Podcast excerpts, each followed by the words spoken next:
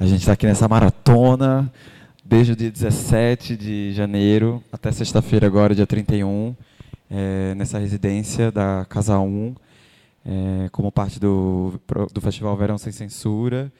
E a gente está com esse espaço da Sala de Vidro, que é um ateliê gráfico aberto, é, produzindo material, pensamento, trocando muito com o público aqui. A gente passa o dia inteiro. Tem sido uma experiência massa para a gente. Assim, é a primeira vez que a gente da Casa 1 está fazendo uma coisa nesse sentido, assim, de estar num espaço de arte e cultura é, municipal, né? É, e hoje agora a gente está nessa aula com a Regina. Queria também só aproveitar e convidar vocês para as próximas três aulas.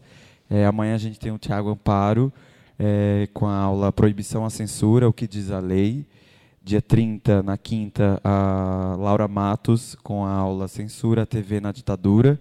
E dia 31, sexta-feira, encerrando o ciclo de aulas da gente, a Renata Carvalho com a aula Quem tem medo de travesti. De travesti. Travesti. E é, a gente está gravando todas as aulas para um podcast que a gente vai subir em breve. Então, as perguntas, depois, quando a Regina terminar a fala dela, é, precisam ser feitas no microfone. Eu passo para vocês, para a gente poder captar tudo. É, mais alguma coisa? Esqueci, não sei.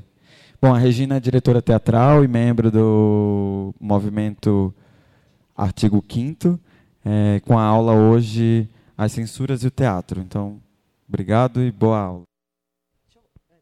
Antes de mais nada, é, eu queria ouvir um pouquinho de vocês. Se vocês são de teatro, que tipo de, de, de público eu tenho aqui? É, só para a gente estabelecer uma comunicação melhor, porque senão às vezes a gente fica falando uma coisa que tem nada a ver com o interesse de quem está ouvindo, fica uma coisa tão esquisita. Aí a pessoa fala assim: o que eu vim fazer aqui? Né? É, diga, você é de que área? Por que, que veio? Ah, eu vim porque a Mary veio, minha amiga, ela veio aqui algumas vezes e ela me disse que era muito interessante, mas eu não participo. Você é estudante? Sim. Ah, tá bom. Ensino médio ainda? Eu sou a mesma coisa. Tá bom. Eu chamei elas, eu faço teatro desde o ano passado, eu faço no ETA, não sei se você conhece. Não. E Faz o quê? Como é o nome? Eu faço teatro no ETA, que é o ETA. Estúdio de Treinamento Artístico. E aí eu vim aqui, eu tô vindo aqui várias vezes também e eu achei interessante essa aula de hoje. Ótimo. Eu me chamo Felipe, eu fiz um curso de Fala teatro. alto, Felipe. Vamos Fiz lá. um curso de teatro. Eu me chamo Felipe, eu fiz um curso de teatro uns anos atrás, né? Eu frequento a Casa 1 nas aulas de dança com o Diego.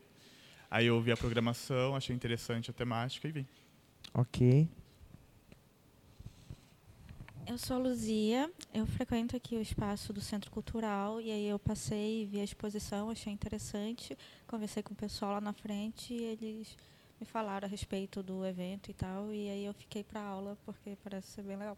Tá bom. Você é estudante ou trabalha em alguma coisa específica? Eu sou estudante também. Tá bom. Eu sou a Aline, trabalho aqui no CCSP, sou estagiária e estou estudando artes cênicas, teatro, licenciatura. Maravilha. Ah, eh, meu nome é Flávio, estudo arte no espaço público, a conformação do espaço público com a arte e os temas eh, abrangentes. Fez teatro do oprimido em Salvador. Bom, bom. Maravilha. Boa noite, eu sou Roberta, graduada em Artes Cênicas, é, bacharel em Interpretação Teatral pela UFBA e pesquiso e pratico a performance, a arte da performance e política, me enveredei por essa área e estou na prática há uns 10 anos experimentando intensamente. A censura me interessa bastante porque ela atravessa a minha pesquisa, inclusive. Ótimo. É, Tali Rá, sou também da Bahia, tô recém-chegada em Salvador. É, sou artista visual urbana, ativista, sapa, tra, sapa trans ativista. e a censura, ela também atravessa a minha prática, né? Com o espaço público, com as limitações e tal. E aí, todas as linguagens eu gosto de ouvir. Maravilha. Bom, é, a minha formação, é, eu fiz um monte de coisa que eu não fui até o fim. Fiz um pouco de história, aí parei, fui para letras, fiz linguística, francês, português, parei. E depois eu fiz escola de arte dramática, e aí eu fui até o fim, minha mãe ficou felicíssima. É, e aí é, eu vim falar um pouco do teatro, e agora, é, aqui a maior parte das pessoas, com exceção dele, que é um pouquinho mais velho, né, a gente aqui, mas vocês são, são, são jovens e, e devem ter ouvido falar da, da ditadura é, mais nos livros e nos filmes, porque não daria tempo de vocês terem vivido isso. E mesmo a gente, a gente pegou já não aquela fase tão dura é, da ditadura e etc. E nesse momento a gente está vivendo é, uma coisa que a gente não tem a dimensão do que é, porque quando você está no momento histórico é muito difícil a gente entender o que está acontecendo, né?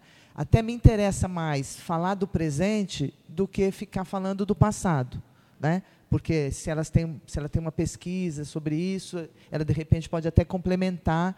Então, eu, eu vou falar muito rapidamente do, do, do, do passado, mas eu gostaria de, de nos centrar no presente, porque eu acho que tem um monte de coisa acontecendo que eu não sei se todo mundo está sabendo. E essa é a importância desse festival Verão Sem Censura e também desses, dessas aulas que eles estão fazendo, que não estão aqui à toa. Né? E, e, só que se a gente for rua, muita gente não sabe nem que isso está acontecendo. Né? Não, não, não acha que a gente está vivendo um período é, que seria o estado de exceção. É uma, esta, uma exceção dentro da democracia. Né? Tem gente que acha que está tudo normal, a gente votou, tem lá um presidente, que não aconteceu nada. Né? É, então, falando assim brevemente sobre o passado, quando é, toda vez que no Brasil a gente tinha um período é, de democracia um pouco mais ampla, né, com Jango. Sempre que tem algum assim, vem uma bordoada e eles falam assim, não, não, não, agora não. Né?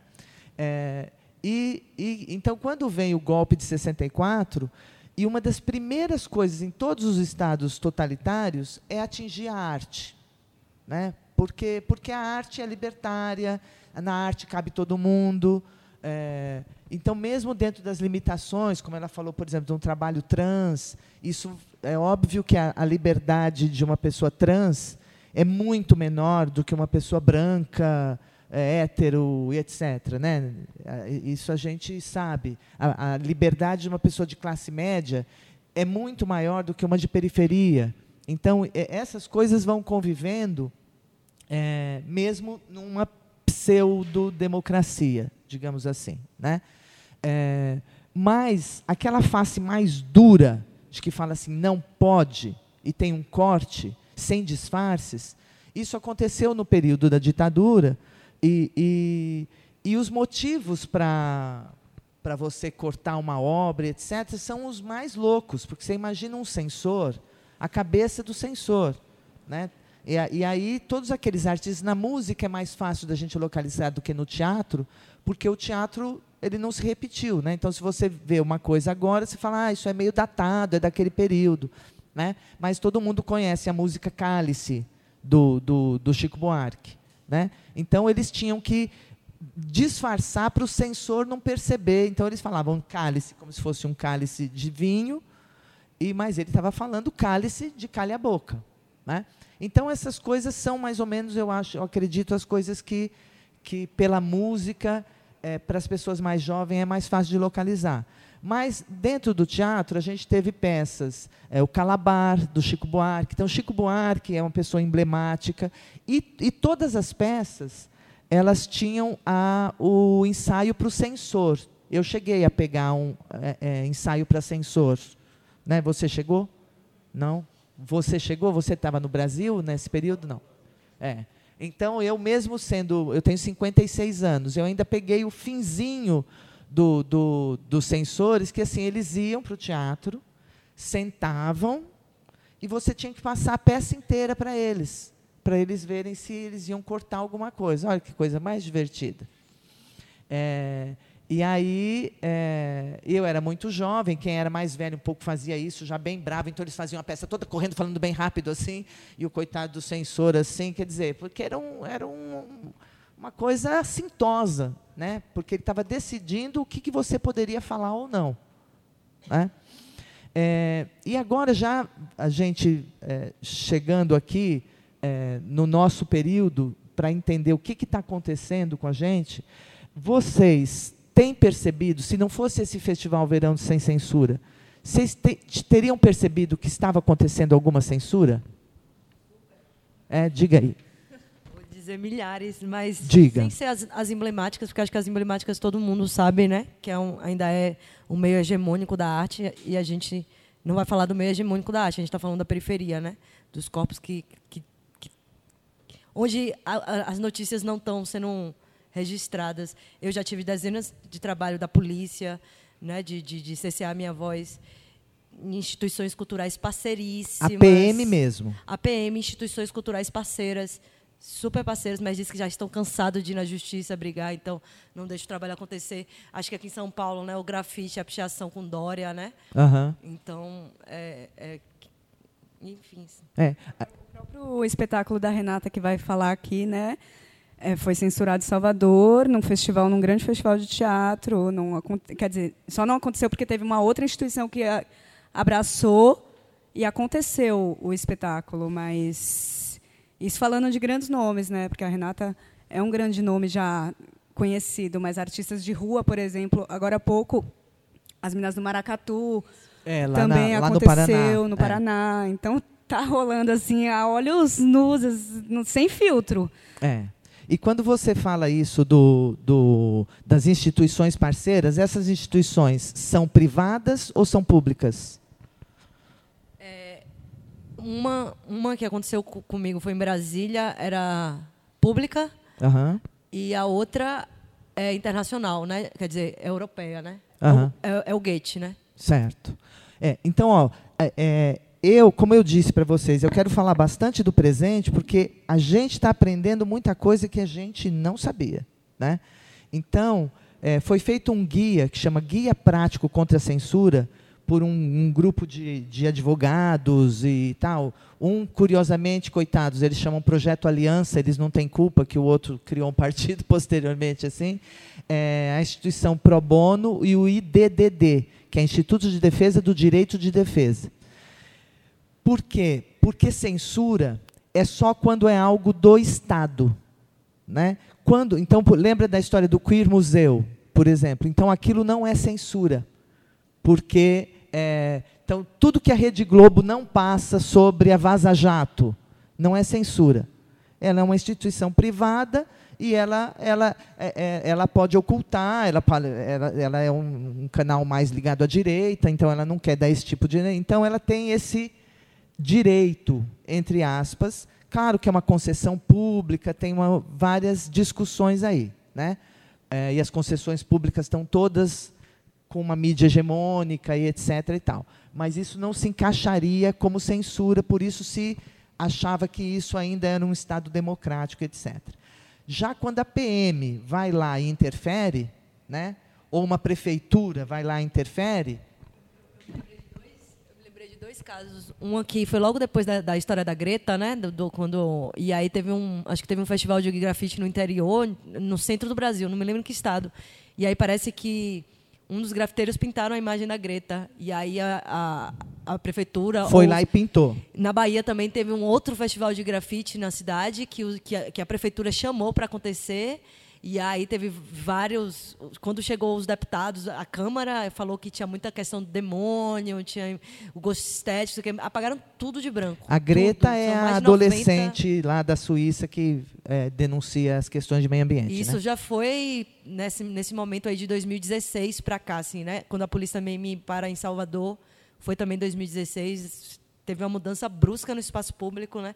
O cidadão comum que passava e via você intervindo em alguma forma no espaço ele, no máximo, não fazia nada, na verdade. Agora grita, te dá um susto, ou então vem, veio a polícia como veio, assim, né? Então, realmente é uma mudança muito brusca. É. Aí, ó, antes de acontecer esse período com Bolsonaro, que aí isso foi está sendo feito, eles não assumem, né? Eles falam que é curadoria, eles usam desculpas burocráticas. É, ah, não, tem uma coisa contratual e tal, que eu vou chegar lá. Mas antes disso acontecer, teve um espetáculo em Santos chamado Blitz, o Império Contra-Ataca. Vocês já ouviram falar desse espetáculo? Diga no microfone porque eles depois disponibilizam. Claro, que a polícia interviu, era uma apresentação de rua em frente ao Teatro Municipal. Não o Teatro Municipal, uma escola de teatro que fica em frente à rodoviária de Santos.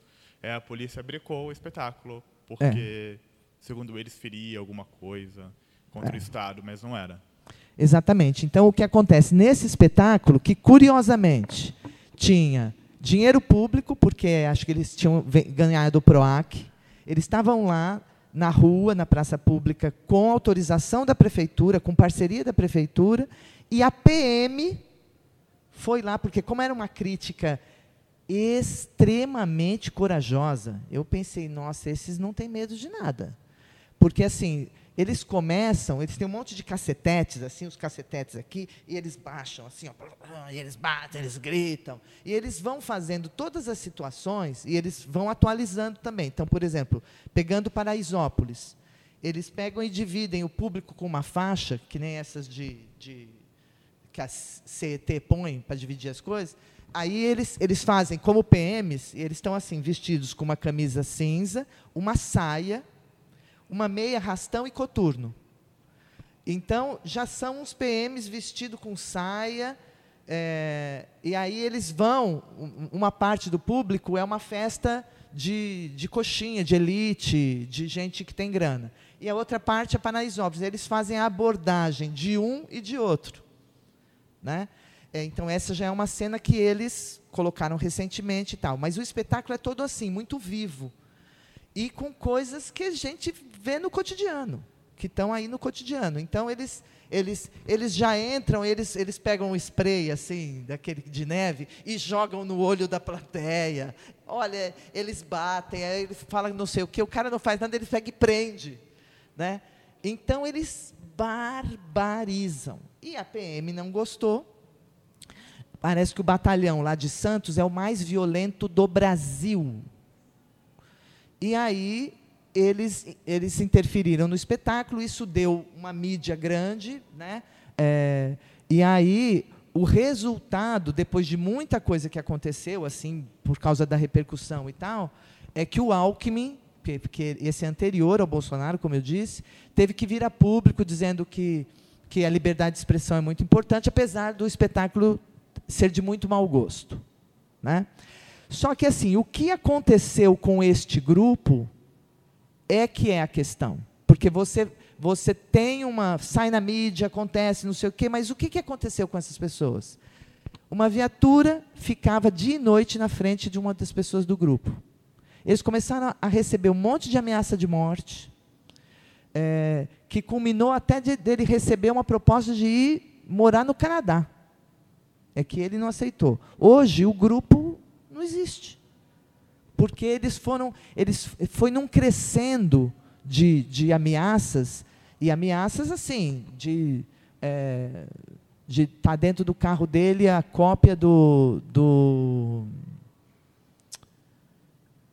do contrato de aluguel, com uma cópia da chave do apartamento e com um boné sujo de sangue dele tá andando na calçada, vinha um, um, uma moto com uma pessoa paisana, o cara parava, abria assim a jaqueta, punha a mão dentro da jaqueta falava, você faz teatro, né?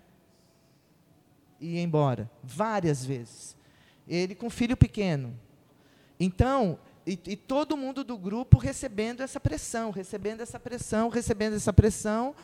E chega uma hora, quando o cara vê que tem a chave da casa dele e o contrato que só tem ele e a imobiliária, ele fala, eu vou dançar.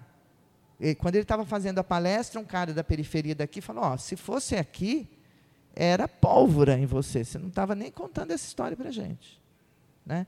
Mas como teve visibilidade, e ele era branco. Né? Então, é, porque quando é periferia negra, eles matam. Não tem conversa.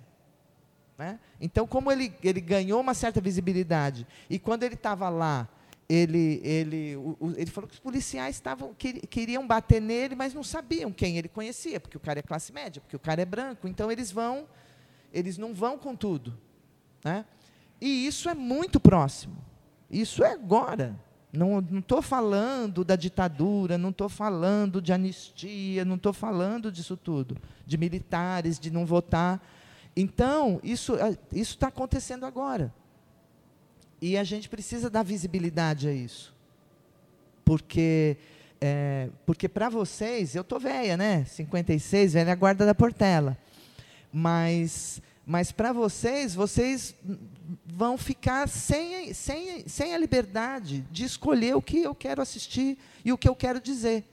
Então, agora já entrando um pouco no governo Bolsonaro, a gente tem um processo político é, e que se repete, né? porque assim toda vez que você tem um governo que, que, que, que começa a contemplar e a ouvir a, a, a, população, por mais que isso não chegue em todo mundo, por mais que isso seja um problema, etc., etc., chega uma hora que a elite hum, fala, né, vamos parar com isso por alguém. E aí aparece esses, esses é, o Jânio, que acabou saindo por forças ocultas, certo? depois vem o Collor, esses todos que falam que vão acabar com a corrupção. Você pode, o discurso, eles nem mudam o discurso. É, Juscelino Kubitschek também foi acusado de um apartamento, tem o triplex, tem o outro. O, o, Getúlio teve duas fases, uma muito dura de ditadura e uma outra em que ele fez CLT, fez um monte de coisa, mas também foi o mar de lama. Então, quando tem qualquer avanço social, CLT, não sei o quê, eles vêm com a pata e fala assim, não. Né? Eu não sei se a Rita falou isso. Vocês assistiram o da Rita? Né? Acho que a Rita falou da história de que quando você tem é, é, é, qualquer avanço, eles põem alguém para recuar, porque eles nunca perdem desde as capitanias hereditárias. Né? E é isso, na prática é isso. Muito bem. Então, a gente já tinha essas questões é, é, esparsas, mas não com uma. É, é eu não acredito, né, porque o, o, projeto era do PROAC, do Estado. Prefeitura. Tá, então, não é que o Alckmin deu uma ordem para a PM ir lá invadir aquele espetáculo, mas a PM se sentiu à vontade, porque estava falando da PM, em chegar lá, intervir, dar um susto ou dar uma surra, ou dar uma pressionada, como eles fazem no cotidiano deles, porque a base, a polícia militar não teria esta função. Isso, isso é uma herança que a gente tem da ditadura militar e a tortura e essas torturas que acontecem nas delegacias até hoje tal também são herança desse, desse formato de se usar. Então, isso só se resolveria, não é um grito de, de manifestação, eu quero o fim da polícia militar. Tem que ter o fim da polícia militar. Ela não é para isso. Ela é para lidar com o inimigo. E nós não somos o inimigo, nós somos a população. Certo? E aí eles têm, uma, têm um poder e esse poder nunca foi enfrentado. A Dilma tentou, com a Comissão da Verdade, ela como torturada e etc., ela tentou fazer o que o Fernando Henrique e o Lula não conseguiram. Ela fez a Comissão da Verdade, mas também foi uma Comissão da Verdade até a página 3, a página 4, porque eles não abrem. O, os militares não abrem. Não, Bolsonaro não. Ele, ele fazia parte de uma comissão da, dos direitos humanos, então, não era? É, é, é, é. Na comissão da verdade, eles foram votados, tinham algumas pessoas mais conservadoras e tal, mas, mas a, a, a, é, é, é, essas pessoas mais conservadoras negociavam aqui e ali, mas você não tinha esse espaço para e, e, alguns torturadores, né, isso tudo tem disponível na internet. Se você quiser ver os depoimentos, o cara fala como é que ele matava, como é que ele não matava, que, se, como é que ele queimava, quantos corpos. Vários falaram, mas outros não falaram. E a sociedade elegeu um que elogia o Carlos Alberto Brilhante Ustra, que, para você que é jovem, não sei se você sabe o que o Ustra fazia? Sabe. Ai, é, mas que tipo de tortura ele fazia com uma mulher, por exemplo, você sabe? Psicológica e física, não era? Isso, física e psicológica na frente dos filhos. E uma das coisas levinhas que ele fazia era colocar ratazanas na vagina das mulheres. Né? É, sendo que a ratazana ela não dá marcha ré, ela só vai para frente. Então, esse tipo de coisa, né? a Dilma, por exemplo, os dentes dela são assim, de tanto soco que ela tomou na boca. Né? É, é, ela é uma mulher que não chora, não, não chorou quando o pai morreu. Ela, ela, ela foi torturada com 18 anos. Quantos anos você tem? 16. 16 né? Você imagina daqui a dois anos, você ficar três anos sendo torturada. Né? Eram pessoas muito jovens que estavam é, indignadas e foram para a luta, etc. Então, para você não entregar é, é, um companheiro seu e tal, ela tinha que ficar calada ou mentir, etc., né? E ficar três anos tomando bordoada. Então, a, a pessoa fica com. Durante muito tempo, ela deu um depoimento, ela dormia de sapato. Né? Por quê? Pra, tá, porque para estar tá pronta, você precisa fugir. Ela demorou para poder tirar o sapato. Então, tem umas coisas assim, uns traumas, né? Que essas pessoas é, ficam, que, que são pessoas que lutaram, etc. E tal. Então, voltando aqui um pouco para o nosso campo. Então, dentro da, da, da música, do teatro, etc., é, todos, todos esses grupos foram tentando é, burlar essa, essa, essa censura da ditadura, e quando chega o Bolsonaro com esse discurso e com, e com é, um sistema, vamos dizer assim, com as novas tecnologias de WhatsApp e tudo, é, que deixa todo mundo confuso, sem saber o que, que é verdade e o que não é. Então, durante a campanha, acho que todo mundo viveu isso, né? De receber um WhatsApp, você não sabia se aquilo era verdade ou não. E foi tudo ficando um pouco confuso e a gente vive sempre dentro da nossa bolha. Né? E aí, é, quando ele ganha a, a, a eleição, ele vem com esse discurso, que é o discurso da extrema-direita, e que a gente ouvindo assim parece que eles estão tirando um sarro da nossa cara, né? Porque questionando se a Terra é plana ou redonda. Né? Quer dizer, o, o, não tem um astronauta que é ministro? É só o astronauta contar para eles, ó, é redonda, eu vi lá de cima, né? Mas eles eles têm essa essa é, é, esse gatilho, esse esse jeito de, de ir deixando a gente tonto com uma série de, de, de coisas absurdas para ver é, se a gente é, não, não presta atenção nas coisas principais. Né? Então, quando a gente, como artista, é, ele começou a falar do, do, marxismo cultural, que nas universidades e, e se ensina o marxismo cultural. Olha, se ensinasse o marxismo cultural, a gente era um país comunista, né? Porque você está tantos anos ensinando marxismo cultural. É, então, eles vão falando essas coisas muito absurdas, usando aquela máxima do Joseph Goebbels, que é uma mentira repetida mais de mil vezes se torna uma verdade. Eles vão batendo nessa tecla, falando essas mentiras. E, e até, não sei se vocês viram, o, o secretário especial de Cultura, o Roberto Alvim, que fez aquele vídeo nos mesmos modos do, do Goebbels. Né? E ele caiu. Por que, que vocês acham que ele caiu? Quem se habilita a dar uma opinião? Por que, que ele, ele depois. Eu, acho que foi por, pela ligação com o Bolsonaro em si, tem com os Estados Unidos, tem com a comunidade judaica. Acho que daí que veio o peso para ele cair. Eu acho que se não fosse isso, ele continuaria. Exatamente. Né? Ou seja, a comunidade judaica ligou para ele e falou: não fica 24 horas, é hoje a demissão. Porque o, o, o Weintraub da educação já, já falou cada absurdo, cada batatada. O Sisu já falou que, que ia cortar a verba de não sei o quê, porque tinha balbúrdia, já falou que tinha plantação de maconha, maconha nas universidades. Quer dizer, é, é, já era para ele ter caído faz tempo. Certo? E não caiu porque não tem ninguém poderoso e eles querem justamente atingir essas áreas, a cultura e a educação. Mas não é privilégio nosso é, é, um mau governo, porque to, o meio ambiente também está horrível, a saúde também está. É, então, o, a proposta dele é um desmonte. Né? Bom, muito bem.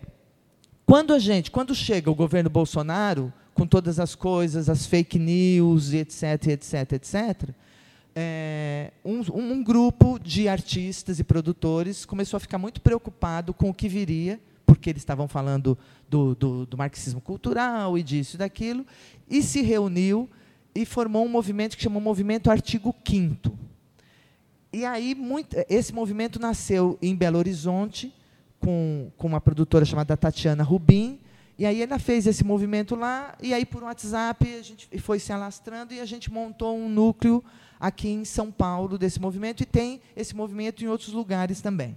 Tá? É, tem, tem no sul um pouquinho, um pouco no nordeste, no centro-oeste, é, no Rio de Janeiro, mas o mais ativo, por enquanto, é o de São Paulo. E aí a gente começou a bater cabeça, aprendendo um pouco como é que a gente lidaria com as coisas, porque começaram a aparecer a, a casos de censura. Né? E aí, vamos abrir aqui para vocês é, entenderem. Ele desligou, né? Acho que ficou muito tempo aí ele desliga, mas religa enquanto isso eu vou falando. É, aí esse grupo começou a ficar preocupado com a questão da, da, da censura e tal, e aí a gente é, se organizou, primeiro batendo cabeça e depois entendendo as coisas que a gente poderia fazer. Tá? É, e aí a gente, uma das coisas que a gente fez foi começar a levantar o, o número de casos de censura, né? Não só de arte, qualquer tipo de censura, certo? Porque tem algumas censuras é, que a gente, quer ver, tem, tem, tem de imprensa, né? É, e até, até lembra, tem um, um, blog de direita que chama é, Cruzoé, né? Até a Cruzoé, ó, que é esse aqui do Supremo, aqui, ó, retirada de matéria do blog de direita com acusações ao presidente. É, o próprio Reinaldo Azevedo foi alvo de censura. Ali ele começou a ficar preocupado. A Miriam Leitão, que é né, não, não é de esquerda, não podemos dizer que é de esquerda, também sofreu censura porque ela ia fazer uma palestra não sei aonde, e aí a, a prefeitura achou melhor não. Então, isso não, não aconteceu só com pessoas de esquerda. Né?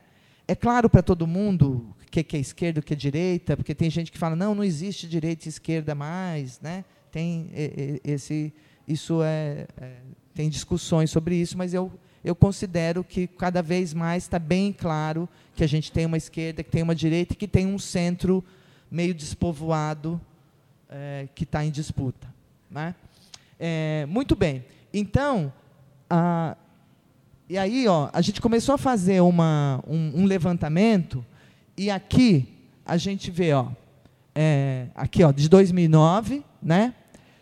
órgão público. Então, sempre que for sociedade civil, como eu fazia o levantamento no começo, é, eu não tinha lido o tal do guia prático ainda e etc. Então a gente põe aqui o número zero para não contar essa, é, esse caso, mas eu acho importante a gente saber o que é sociedade civil quando, quando ela fala, quando o Goethe começa a falar, não, eu não vou entrar nisso porque eu vou ter problema, é porque isso, se você vai chamar de intolerância, é, conservadorismo, o que for, é, a gente é uma censura, né? mas ele não é censura dentro dos, do, da, do dicionário, do não sei o que, não sei o que. Mas é uma sociedade que está tendo uma guinada para algo conservador.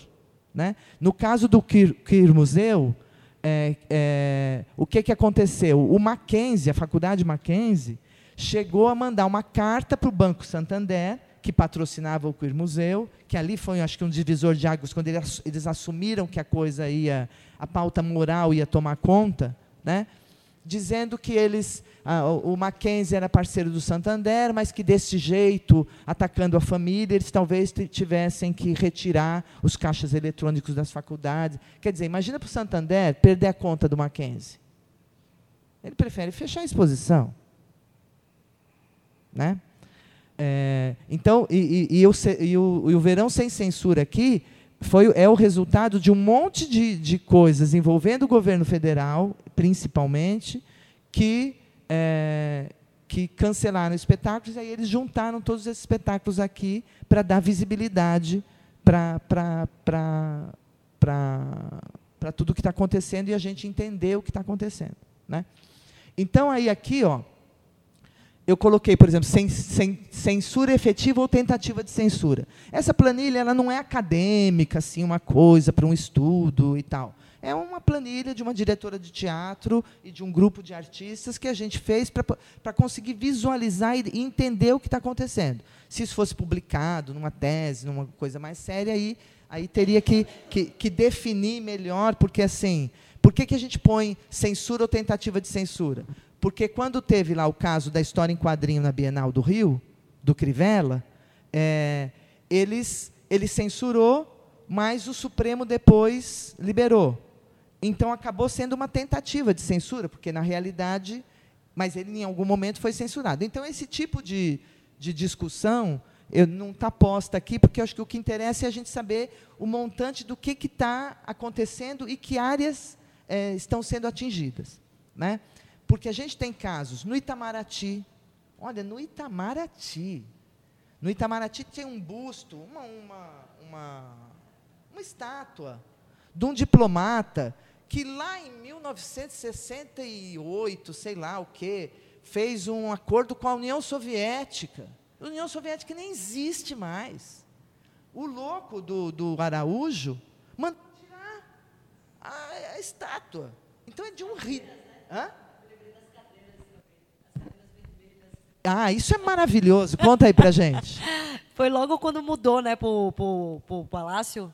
Isso foi o Temer, não foi? Não, foi, foi Bolsonaro. Foi, foi Bolsonaro? E aí, Porque o as- Temer as- também as não estava gostando do vermelhas. vermelho. É. E aí tem foto, né, das cadeiras todas lá de fora da esplanada. Porque é aquele Porque comunista. Oscar Niemeyer, né? e, e sempre o, o- a censura tem esse aspecto do ridículo. Porque é ridículo. É totalmente ridículo. Se pegar o busto de um diplomata importante do país, que ninguém nem. Quer dizer, os diplomatas conhecem, mas isso tem um valor simbólico e isso é de uma ignorância, de uma burrice que eles vão fazer. E, e durante muito tempo a gente, todo mundo caiu um pouco nessa conversa da Damares, que é assim, ah, o Ju- Jesus na goiabeira. Aí, pá, todo mundo falava de Jesus na goiabeira.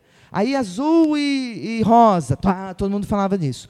Quando entrou o Roberto Alvim na secretaria, e a gente conhecia, vocês já ouviram falar do Roberto Alvim antes? Alguém conhecia ele? Não. dramaturgo da cena teatral. Isso. Mas não sei as posturas dele, né? Depois que eu li alguns comentários de algumas colegas atrizes, já dizia que ele se posicionava de maneira conservadora. É, mas só do, quando, quando o Bolsonaro entrou. Antes, ele era considerado um cult pela, pela Folha de São Paulo, recebia quatro estrelas. Né? Ele, ele fez o Leite Derramado de Chico Buarque, que recebeu é, prêmio, fazia. é, saía junto com Vladimir Safatli, que é um professor da USP de esquerda. Né? É isso. O que eu ouvi dizer de amigas era que ele fazia parte dessa elite intelectual de São Paulo, mas super controversa, super racista, super classista. Não. E, e era, era isso que chegou a, a gente, né? É, é. Aí já é uma leitura em cima do que ele foi fazer depois. Mas ele passava como se fosse um Gerald Thomas. Todo mundo sabe quem é o Gerald Thomas? Né? É, um Gerald Thomas que veio, trouxe um monte de novidade. e tal. Então ele fazia um teatro super hermético, muito difícil, num espaço muito pequenininho, chamado Clube Noir, na Rua Augusta. E era assim indicado pela Folha, incensado, com coisas super difíceis, não para grande público e etc. Aí, quando, quan- tanto que ele era considerado meio um gêniozinho entre aspas, eu não tenho redes sociais, essas coisas, é, mas quem tem falava assim, ah, ele está fazendo campanha para o Bolsonaro. Eu falei, ah, ele está tirando um sarro de todo mundo, vai fazer isso, depois ele vai fazer um espetáculo sobre isso, vai dizer que é uma coisa experimental e tal. Eu achei isso, mas não conhecia ele e tal. Mas depois ele se converte, né? E, e é interessante a conversão religiosa dele. Vocês sabem que ele se converteu? Porque assim, diz que ele é um doido de pedra, né? Para não sair aqui no, no áudio. É, e que aí ele estava muito magro e que estava vomitando sangue, tinha um tumor, sei lá. Ele ele deu, eu assisti um, um testemunho dele num, num, no YouTube. E aí que ele estava muito mal, muito magro, muito debilitado, e aí é, que ele estava à beira da morte. E aí a esposa dele, que é a Juliana Galdino, que também era uma pessoa super a primeira atriz do Antunes Filho, que tinha feito Medeia, era super considerada como uma hiperatriz, etc. e tal, e também muito alternativa, né?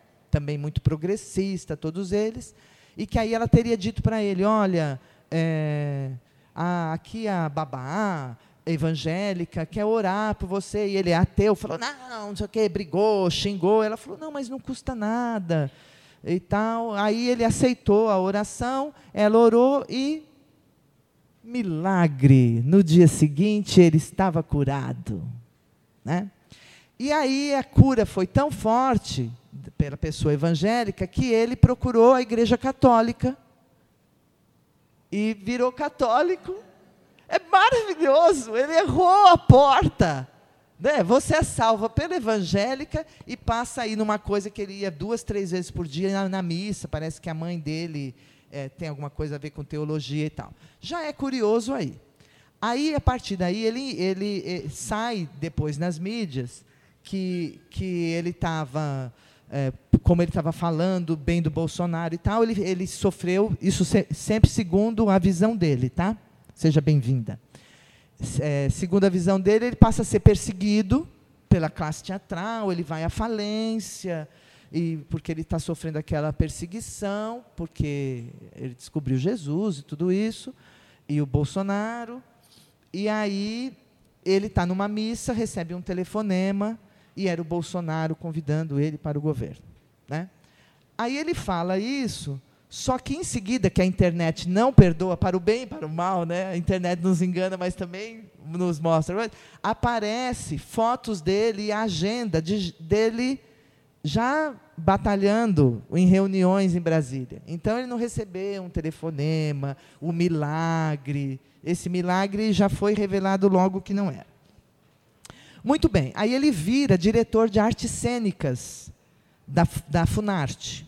Né? A Funarte, todo mundo sabe, é o órgão, né? a Fundação Nacional de Arte, e tem em São Paulo, a sede é no Rio de Janeiro. Então, ele é convidado para ser diretor de artes cênicas da Funarte, vai para lá, e aí tem um espetáculo que, que ficou em cartaz aqui, e ficou em cartaz aqui porque foi censurado pelo Alvin, chamado República 2023. Né? E aí, esse espetáculo, ele projetava um fascismo futuro, em 2023. Quando a, a, a, o Alvin fala para vetar, cortar o República, né? fala para vetar o República, o, a, a diretora, a coordenadora de São Paulo não topa. Fala, não, eu não vou fazer isso, porque o espetáculo já está escolhido e tal, eu não vou fazer isso. Ela é demitida. E aí, quando ela é, é demitida, é, a gente já estava nessa organização do artigo 5 e acho que, do mesmo jeito que a gente pensou uma coisa, muita gente começou a pensar também a mesma coisa, porque no começo a gente, todo mundo ria da Damares, e tinha meme da Damares, não sei o quê, e a gente falou, ó, não vamos falar o nome dele. Se a gente falar o nome dele, ele vai virar uma Damares, ele vai começar a fazer cena e ele vai crescer e ficar conhecido. Então a gente fez uma carta para o, o presidente da Funarte, que ele era abaixo né, de um departamento, e falamos: ah, o, o diretor de artes cênicas vetou, mas não citava o nome dele. Nunca a gente citava o nome dele, nem no grupo de WhatsApp a gente citava o nome dele. Né? Citava só um, um, um vou falar certas coisas, né? Bom, mas tudo bem. Aí, é, aí a gente ficou na moita e tal, e sempre, cada coisa que ele fazia, a gente ficava quieto, cada coisa que a gente fazia, a gente ficava quieto. Só que aí, ele xinga a Fernanda Montenegro. Né? Chama ela de sórdida, de canalha, porque ela faz uma foto é, numa fogueira, é, como se fosse uma coisa da Idade Média com livros embaixo e tal. Aí ele explode, o nome dele explode no Brasil inteiro, e com esse é, com esse passaporte, ele, ele é alçado a secretário especial de Cultura. Não, era, era- eu só fiz completar. É, né? É. E, e aí. Absurdo que é esse governo, né? Que parece que quando mais é, agressões você você consegue o cargo por agressões à sociedade civil, né? Exatamente. E a Fernanda Montenegro, como é uma mulher muito experiente, ela teve esse feeling. Ela não falou o nome dele. Você pode procurar, ela ficou na dela, vendeu mais livros. Ela estava lançando um livro, 90 anos. Certo? Ela ficou na dela. A gente, por mais que a gente ficasse. Às vezes falava assim, tem que fazer alguma coisa, tem que falar não sei o quê. A gente falava, calma, a gente não fala. Vamos, vamos, pensa na seguinte estratégia. Ele não tem relações políticas.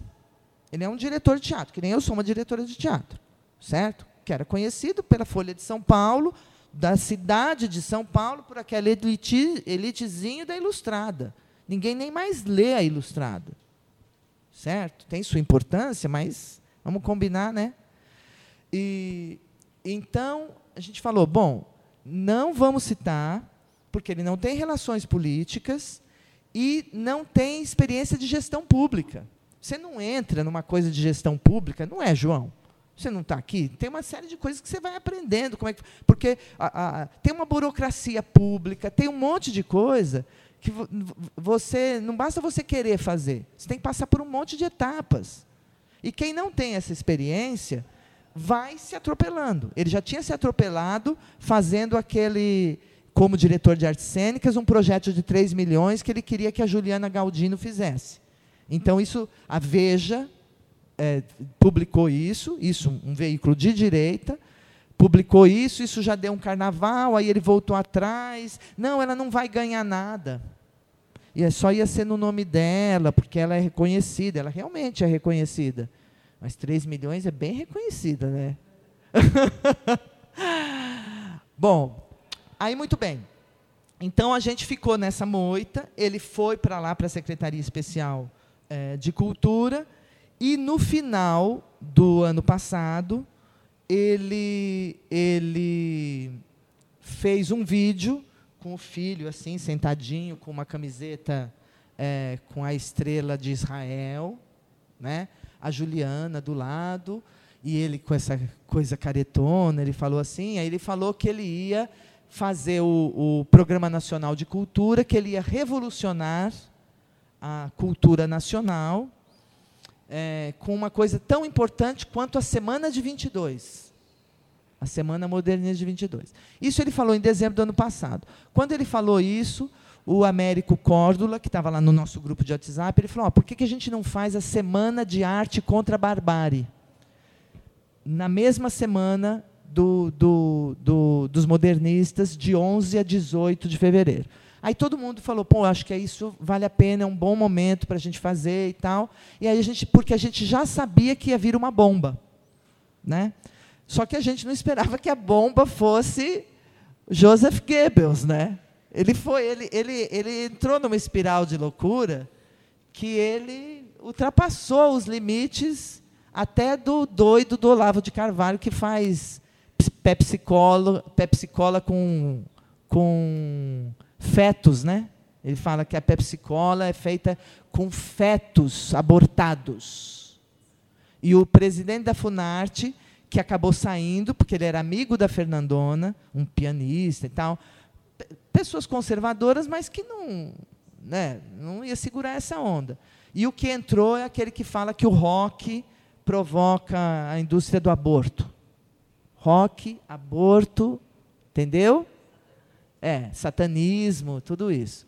É, então foi, foi vindo esse show de horrores. O, o, o, o, o secretário anterior, o José Henrique, que era da, da, do secretário especial de cultura, ele saiu por causa da, do cancelamento dos editais é, de, dos curtas LGBT. Porque isso já tinha sido alvo de edital, já tinha dinheiro empenhado, o dinheiro já tinha ido, porque ele era é, o banco, era o BNDES e um outro banco de três siglas, que eu não lembro o nome, que inclusive cobram um dinheiro para fazer o, o o, a gestão dessa grana e tal. Então isso já tinha, isso já vinha vindo do, do Temer. Olha, como é que é possível a gente ter saudade do Temer? é ruim, né? Mas e aí esse esse que era José Henrique, ele chegou para o Onyx Lorenzoni e falou: olha, não pode cancelar isso, isso aí já está empenhado. É, se não usar esse dinheiro, como já teve uma porcentagem de 3% desse dinheiro gasto para a gestão, isso vai resultar em crime, em crime de responsabilidade, certo? Eu estou avisando e tal, não sei o quê. E aí ele não, não teve negociação, ele pediu exoneração. E aí eles mentiram, dizendo que eles que tinham mandado ele embora. E aí o artigo 5 lá com a Comissão de Cultura dos Deputados, é, a Áurea do PSOL de Minas, a Benedita do, do, do PT e vários outros, a Comissão de Cultura do, dos Deputados Federais fizeram um, um seminário chamado Seminário Artigo 5 e, e, chamaram várias pessoas, entre eles o Zé Henrique, um outro que foi chamado foi o Ricardo Galvão, o cientista do INPE. Todos vocês ficaram sabendo que, que teve aquela a, a, uma coletiva com, com jornalistas internacionais e aí o, o, o, o cientista do INPE de, né, já tinha declarado esses dados do que o desmatamento tinha aumentado. E aí o, um, um, jornalista internacional pergunta para o Bolsonaro, fala, olha, os dados mostram que, que o, o, tem, tem as queimadas e tem um, um, um, desmatamento desenfreado e tal. Ele fala, ah, quem disse isso aí está mentindo. Ele falou, não, mas é o, é o presidente do INPE, Instituto Nacional de Pesquisas Espaciais, Ricardo Galvão. Não, ele vai ter que vir falar aqui comigo, vocês viram isso? Todo mundo viu? Vai, ele vai ter que vir falar, se explicar aqui em Brasília, porque isso aí é mentira, isso é coisa da esquerda, porque até o, o Leonardo DiCaprio mandou pôr fogo na. Né? É, eles vão fundo no negócio. E aí, aí o Ricardo Galvão, ao invés de baixar a cabeça, ele, ele enfrenta. E ele dá uma declaração nesse, nesse seminário que aconteceu em Brasília, ele fala assim, que muita gente disse para ele, oh, você foi impulsivo. Ele falou, eu não fui impulsivo, impulsivo, impulsivo. Eu esperei 12 horas para responder. Porque ele disse que para um cientista, que você só trabalha com dados muito... É, que você já testou, que são né, fatos incontestáveis, etc., ele falou, você ser desmentido para uma carreira de um cientista é um negócio, tanto que ele foi considerado aí um dos dez mais importantes cientistas do mundo, muito por causa da repercussão dessa situação, porque o INPE é muito considerado. Ele, ele, ele tem, a gente tem no Brasil algumas instituições que são muito sólidas. O INPE, o BNDES, né, que o Bolsonaro está tentando achar a caixa preta do BNDES, há anos eles estão falando dessa caixa preta e agora eles fizeram uma auditoria e já viu que não tem. Porque te, é, são empresas que têm muitas camadas de esse aqui tem que aprovar. Então, para uma coisa ser aprovada, tem umas 30 pessoas de diferentes departamentos, diferentes, com carreiras longas. Então, para você fazer uma coisa errada ali, você tem que envolver um bolo de gente. Né? É, e, e o BNDES, ele é um banco de fomento maior que o Banco Mundial. Então, esses caras não estão aí a passeio. Enquanto eles ficam fazendo a gente ficar com a goiabeira da Damares, eles, eles estão metendo a mão é, é, no BNDES, eles estão é, fazendo. Porque o, o que, que, se a gente pensar um pouquinho mais amplamente? Os BRICS, né, que era Índia, África do Sul, China e Brasil, é, o, iam criar um banco próprio, iam não, criaram um banco próprio e, e no futuro, qual que seria o plano? É, negociar em moeda própria. Imagina isso para os Estados Unidos. Né? Eu que gosto de economia, não sei se vocês gostam de economia, mas o, as reservas cambiais, elas são em dólar, né? Vocês acham que sempre foi assim? Alguém saberia dizer? Todo mundo sabe o que é reserva cambial? Então.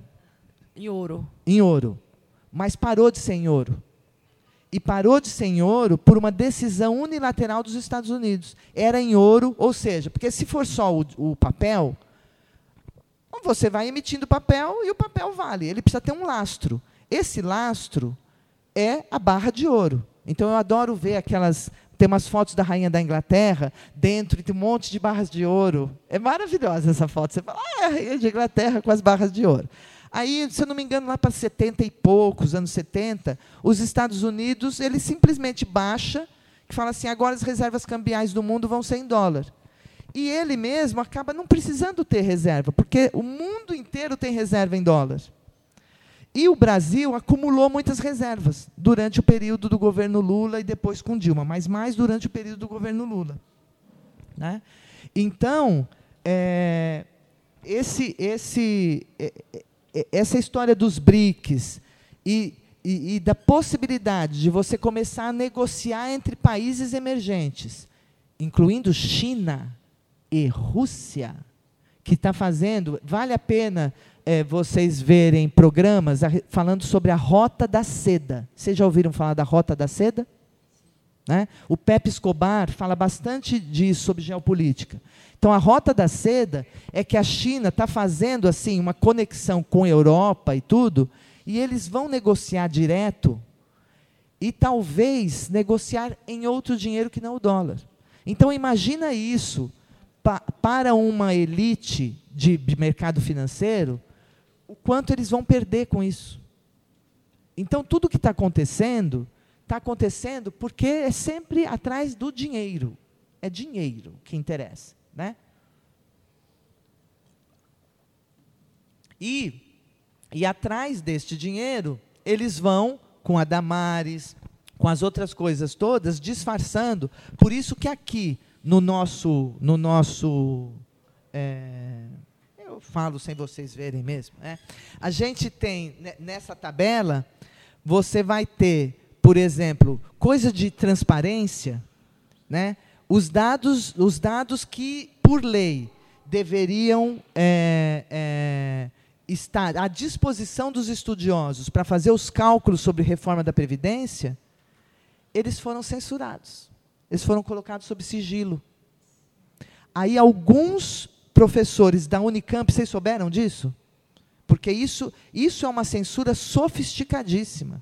Porque você tem, você tem a lei de transparência, que veio nesses governos agora e tal, né? Beleza. Aí essa lei de transparência faz com que qualquer um de nós, se você pedir, fala assim, olha, eu quero acesso a esses dados. A gente não pede porque a gente não entende disso e tal. Mas tem jornalista que entende, tem professor que entende, tem, né?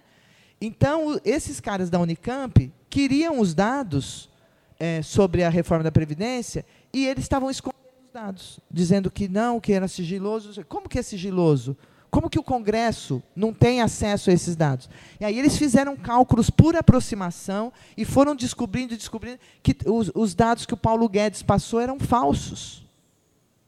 Então isso está no nosso censurômetro do artigo 5 porque isso é uma censura que compromete as gerações futuras. Né? Eu tenho 56, mas e ela? E você? Tem que começar a trabalhar quantos anos para ter aposentadoria? Já está atrasada, tinha que ser com três anos de idade, registrada, em carteira, sem nenhum dia. E aí, quer dizer, é impossível você ter 40 anos registrado. Né? É, então a gente foi pegando não só no campo das artes e do teatro, mas a gente foi pegando também é, Itamaraty, é, Ministério da Fazenda, SECOM. O que o Bolsonaro fez com os jornalistas no, na, na data da posse, isso é um caso de censura assim escancarado. Um, um jornalista ele ficava aqui, em determinado lugar, e ele não podia passar para o outro. E eles receberam um recado, isso não é uma brincadeira, de que eles deveriam evitar ficar em janelas ou pôr a cabeça para fora, porque tinham atiradores de elite e eles podiam ser abatidos. Vocês lembram disso? O que, que é isso? E, e muitos jornalistas, alguns foram embora, indignados, porque eles ficavam num lugar assim, ó, sem cadeira, eles sentavam no chão. Então, já foi o recado dado, ó, é isso aí que vocês vão ter, que é o mesmo o mesmo estilo do Trump. Né? Por isso que ele, o cara fala, ele fala, cala a boca, manda o jornalista calar a boca. É, você tem uma cara meio de homossexual, mas eu não vou dizer que você é homossexual, né? que é o tal do bate-queixo. Ele vai lá e fica provocando e tal. É, então, a gente vai tendo esse, esses casos, e, claro, foram chegando em todas as, as camadas da, de, da, da, arte, artes plásticas, cinema, é, música, teatro, é, exposições fotográficas, foi chegando em todas as áreas e de um jeito disfarçado. Então, por exemplo, o espetáculo Abrazo. Vocês ouviram falar do Abrazo? É um espetáculo infantil que ia ser feito no, é, no, na Caixa Cultural de Recife. Foi um dos primeiros casos. Não? Então é o seguinte: o, o Abrazo era um infantil é, em cima do livro dos abraços do Eduardo Galeano, né? mas com uma, uma, uma livre inspiração e tal. Então aí eles têm lá os personagens, é, o, o, militar, a avó, o índio, que é representado por uma peteca, e o, a, a, florista e o rapaz, certo? E esse espetáculo não tem fala, é um espetáculo super poético e tal. Mas tem uma hora que eles passam assim com os patinhos da Fiesp, né? É, e aí eles e, e, é um espetáculo para criança. Então eles têm um, um, um, quadrado assim e ali naquele quadrado é proibido. Eles lançam uma coisa que é proibido abraçar. Então é uma sociedade que você não pode abraçar. Então quando uma pessoa vai abraçar vem um vem um policial a pessoa não abraça. Então ninguém abraça e é uma então é uma sociedade é, totalitária e a brincadeira para a criança é que é proibido abraçar. Maravilha. Eles fizeram, ainda é, pegando o edital do período do Temer, e receberam lá a, a, possibilidade de fazer seis apresentações, se eu não me engano, na Caixa Cultural de Recife. Fizeram, eram duas por dia. Faz uma e tem um debate no meio, que isso era uma coisa muito comum de Lei Rouanet exigir o debate. Eles fizeram o espetáculo. Quando eles, eles estavam entre uma sessão e outra para fazer o debate, já terminou, vão fazer uma conversa com o público, é, sentaram duas meninas com o celular e começaram a filmar. Eles pensaram, sei lá, algum registro deles, mas não deram muita bola. E fizeram um debate como esse aqui que a gente está fazendo, uma conversa. Quando terminou o debate, chamaram o produtor e falaram assim: ó, vocês não vão fazer a segunda apresentação. Aí eles falaram, mas por quê? Não, porque não, não vai ter a segunda apresentação, tem um problema aí com uma cláusula, processu, uma cláusula contratual. Mas como assim? Aí eles ficaram meio em pânico, eles ligaram para um advogado, o advogado falou, não saiam daí enquanto vocês não tiverem alguma coisa escrita dizendo, porque senão vocês não vão fazer o segundo espetáculo e ainda vão dizer que vocês não cumpriram o, o contrato. Né? Aí, tá bom. Aí eles ficaram um tempão lá, não vou contar todos os detalhes, até que chegou um e-mail muito que não dizia direito, falava assim, olha, é, precisamos verificar que talvez, se cancelar, porque talvez tenha acontecido uma, uma quebra de cláusula contratual e papapá. Eles, eles são do Rio Grande do Norte. Eles falaram, o que, que a gente faz?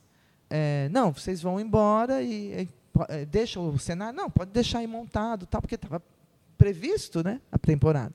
Aí eles foram embora, e aí, para eu não contar a história inteira, é, eles, é, eles foram proibidos, só que com essa desculpa de que eles teriam falado. Tem uma cláusula no contrato que você não pode falar mal do contratante. O contratante é a Caixa Econômica Federal se tem alguma frase que se falou mal do, do Bolsonaro, o Bolsonaro não é o representante da Caixa.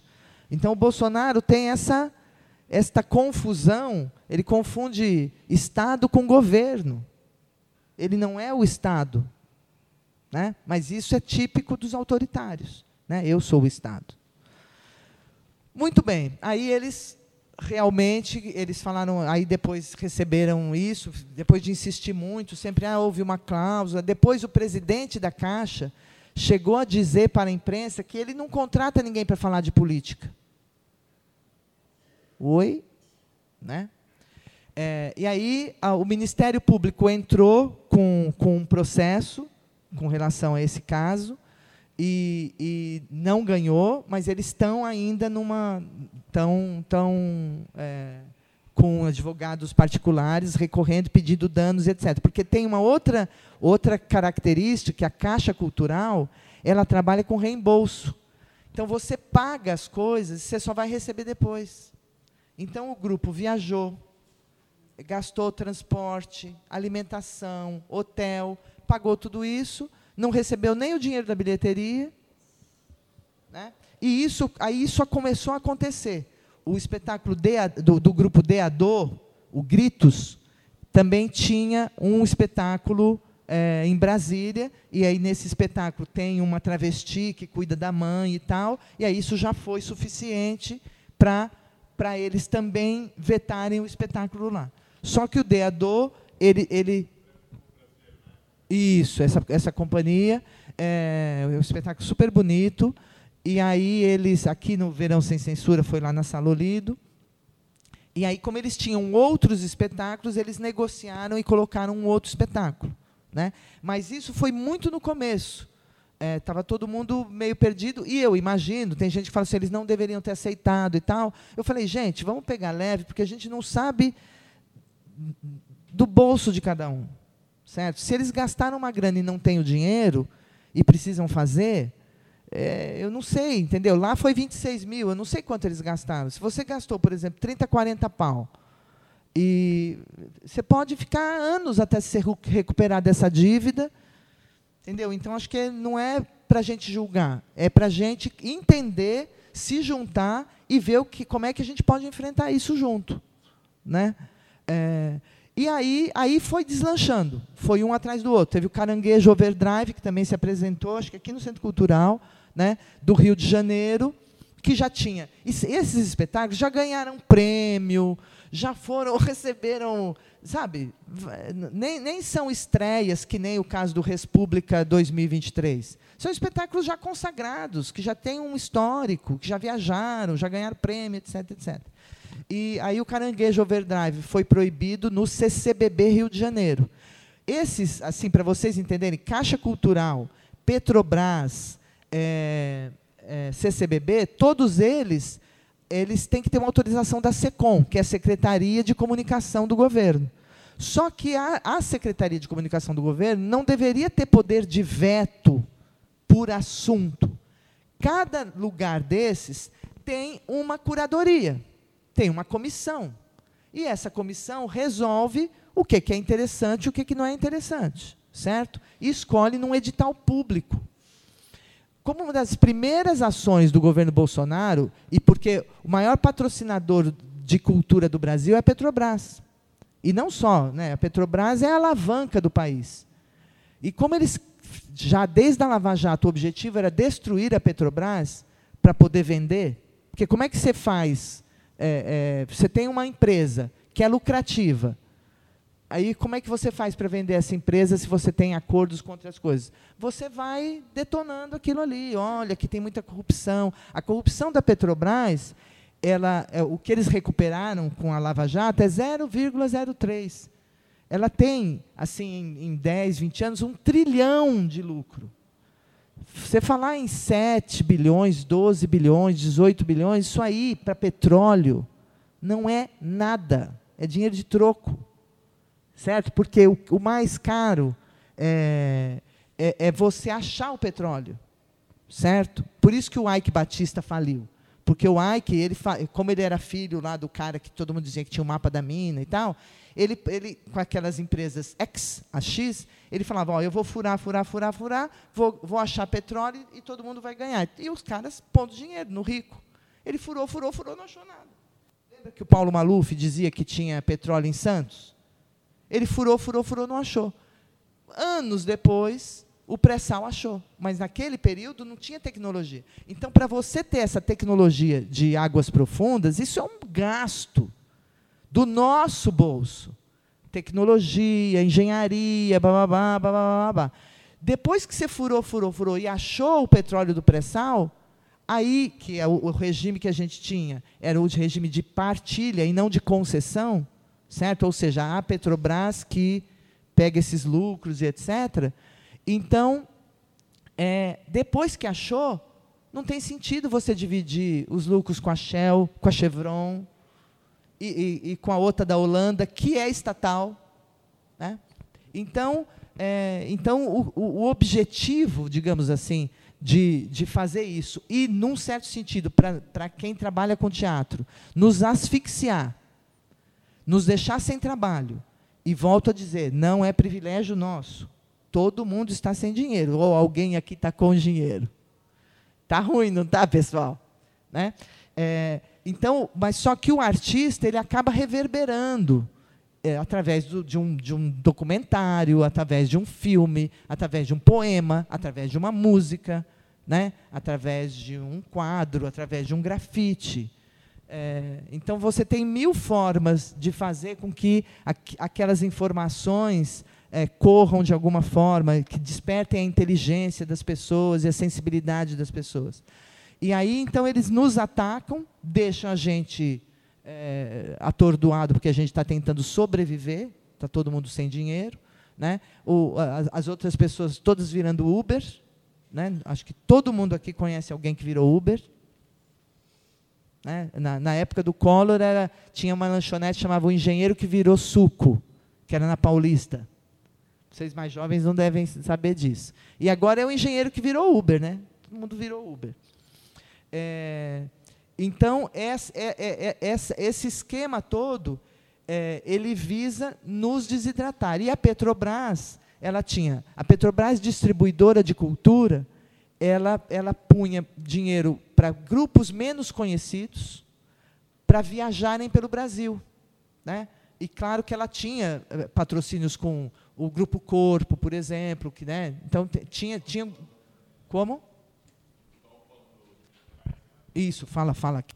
Ficar registrado. O Grupo Galpão também de Minas. É, o Grupo Galpão, ou seja, alguns grupos grandes que dependiam dessa verba, que já tinham uma, uma, uma carreira muito sólida. Quando ele entrou, ele cortou tudo. Vum.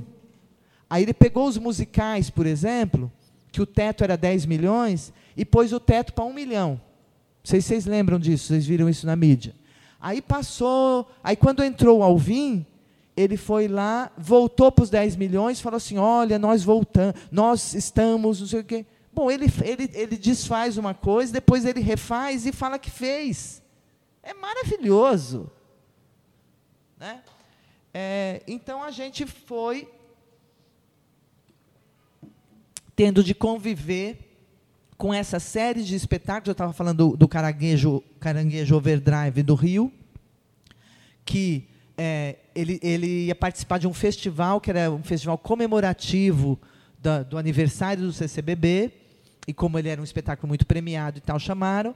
Quando veio a informação da SECOM, eles cancelaram com eles, e aí eles resolveram fazer uma manifestação fazendo o espetáculo na frente do CCBB é, à noite e tal. O CCBB pegou e fechou às três horas da tarde, no dia, uma sexta-feira, cancelou todo o restante da, da, programação, fechou e dispensou os funcionários. E eles fizeram, mesmo assim, a, a, manifestação lá, e nós aqui de São Paulo fizemos uma pequena manifestação na frente do CCBB é, no mesmo dia, em apoio e tal. Né? É, então, deixa eu só controlar aqui um pouco do tempo.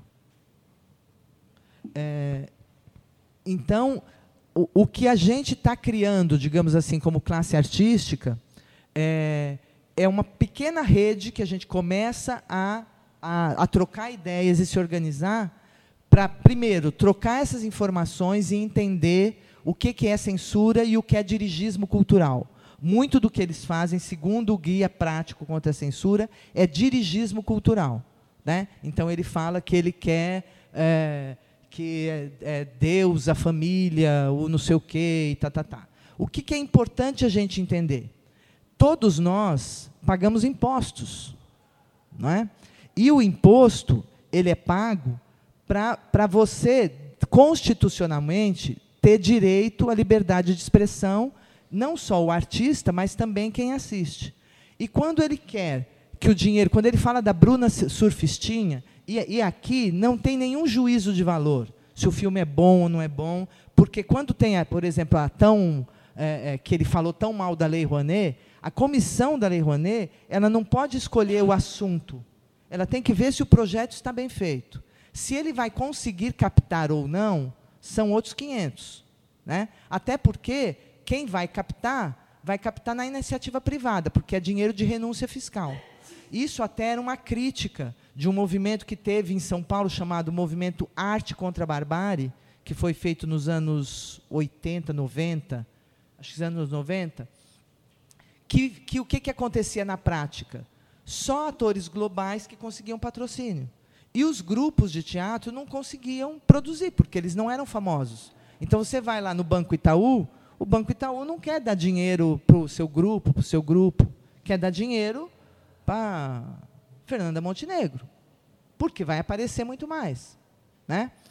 É, então, esse movimento chamado Arte contra a Barbárie, ele, ele fez alguma, várias reuniões, três manifestos, e conseguiu fazer uma política pública que, que é o fomento, né? é a lei do fomento, é, não sei se vocês já ouviram, ouviram falar do, da lei do fomento, e que era destinada para grupos de pesquisa.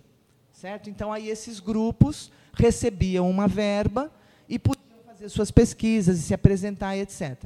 E aí, aí é, se começou um movimento grande em torno da Cooperativa Paulista de Teatro, que tinha, na época, sei lá, dois mil, duas mil pessoas, e aí ela foi crescendo, hoje em dia ela deve ter mais de 3.500 representados, imagino. É, e aí se fez a tal da lei do fomento, e depois foi feito o Zé Renato, que é outra uma lei também com prêmios.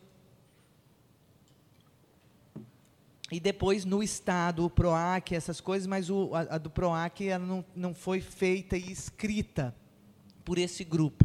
Né? E, e, e esse primeiro grupo, porque não tinha dinheiro nenhum, não tinha, é, é, essas pessoas viviam sem dinheiro nenhum, é, aí mais recentemente, eu não sei precisar a data, os grupos de periferia, é, porque o dinheiro acabava vindo só para os grupos mais do centro e etc., eles lutaram pelo fomento da periferia e conseguiram o, momento, o fomento da periferia. Né? Do mesmo jeito, o, o, as leis, como, por exemplo, a, a, a Lei Miriam Muniz, que era uma lei federal da Funarte, é, porque todas as leis sempre se concentravam muito em Rio de Janeiro e São Paulo. Não distribuíam verba. O cara é do Pará, no Pará ficará. Né? É, do Acre, no, né, é, é, mesmo no sul, que é mais próximo, mas não tinha, ficava sempre Rio de Janeiro e São Paulo. Então, aí, também no governo do PT, se procurou é, se estender isso para outros lugares, ter uma certa proporcionalidade, porque quando eu fui júri do primeiro Miriam Muniz, né? E aí eles orientaram, falaram, oh, tem que escolher, ah, vocês estão aqui para escolher isso, mas é, outros lugares. Aí eles destinaram verbas, é, mas você tem uma quantidade enorme de projetos em São Paulo. Você não pode dar igualmente. É, falar assim, olha, então vamos dar cinco projetos para São Paulo, cinco projetos para Goiás, Goiás. A quantidade de grupos que tem em São Paulo é muito maior do que em Goiás, mas você não pode não dar nenhum para Goiás. Né? Então você tem que destinar essas verbas para as coisas acontecerem.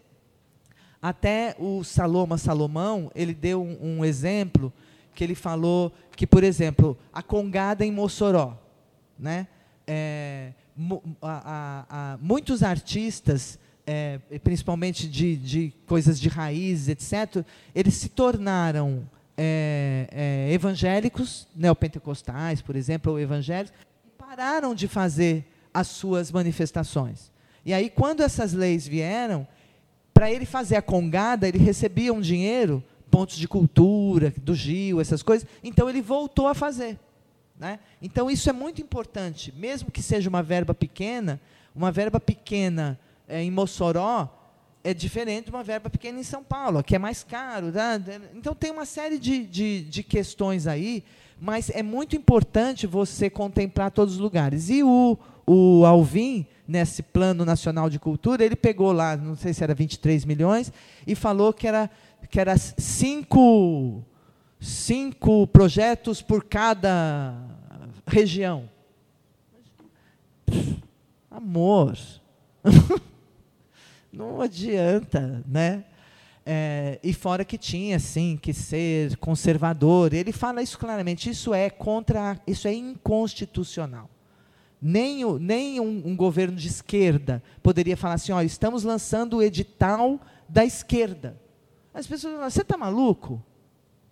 Não, eu também não posso lançar o edital da direita, o edital conservador ou o edital progressista. Você vai lançar um edital que será é, julgado por, por pessoas indicadas. Você tem sempre uma representação do governo e uma representação da, da, é, da sociedade civil. O que, é que o governo Bolsonaro está fazendo?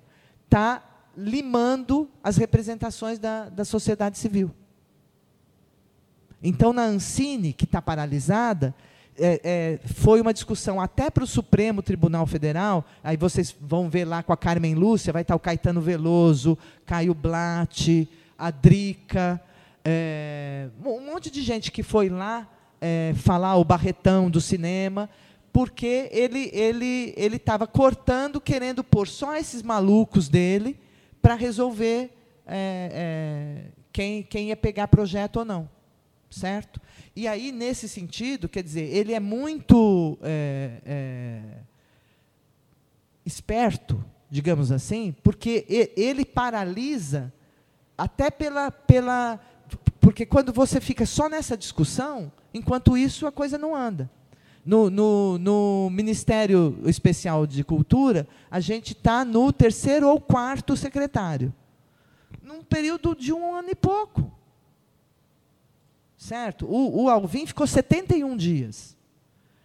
Agora, veja bem, você entra, até você montar a sua equipe, fazendo não sei o que, não sei o que. Dali a pouco a Regina Duarte cai, vamos ver se ela aguenta seis meses. Ela cai, entra um outro. O objetivo dele é esse. Que o MEC, que a, que a educação não funcione. O objetivo é que, e, e, enquanto o meio ambiente também não funcionar, eles vão desmatando. E daqui a pouco eles estão fazendo extração mineral em reserva indígena. Porque, nas palavras dele, os índios estão quase ser humano como nós. Vão ser seres humanos como nós. Vocês viram isso? Ele deu essa declaração, que os índios já são quase ser, seres humanos como nós. É, exatamente. O dinheiro volta. É, e, e aí, então, esse, esse desmonte geral né? E queimando nossas reservas, voltando lá, aquele dinheiro que a gente conseguiu juntar, ele, ele, ele, ele queima, porque a gente tem uma reserva. Se você jogar no Google e colocar reservas cambiais, você compara todos os países. A gente estava super bem. Né? Os Estados Unidos não precisa, ele fica lá longe e tal, mas a gente já estava com mais reservas que França, que, sabe? A gente e para que serve a reserva? Para um momento de crise, você injetar dinheiro na sociedade para aquilo. Lembra da marolinha do Lula? Né?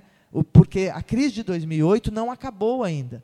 A crise de 2008 ela deu um trilhão de dólares de prejuízo no mundo.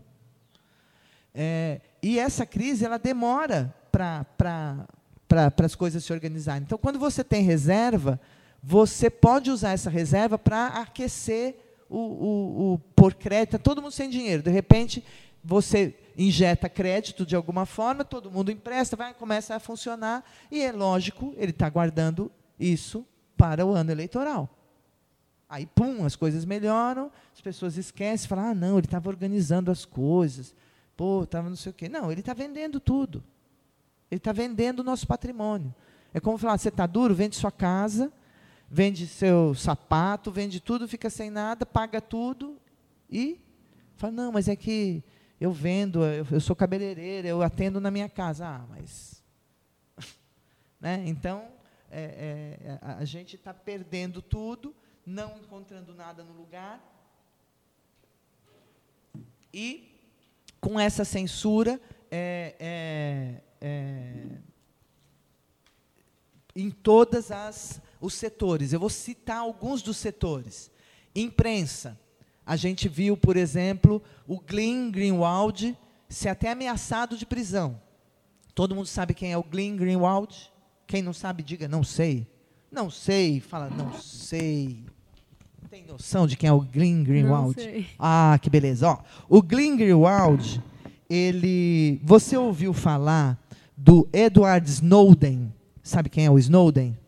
Também não. Com 16 anos eu também não saberia. Alguém sabe? Eu vi um filme. Ai, que. Muita coisa, É, então eu, eu, eu, é. O, o- é o seguinte: o, o Edward Snowden, ele era um agente.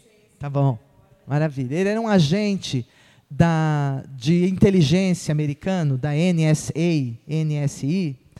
É, e aí ele era assim muito sofisticado e tal, e muito jovem, muito inteligente, fez uns testes, acharam que ele era maravilhoso e tal.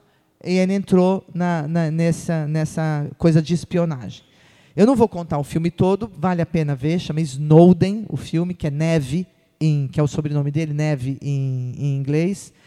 E o Snowden, por uma série de. Ele, ele fazia espionagens no mundo inteiro e tal, não sei o quê, mesmo com países aliados. Ele conta uma história que, por exemplo, no Japão, eles têm uns computadores assim maiores que essa sala. Ele vai lá com um aliado e te um, põe um chipzinho para ele es- espionar.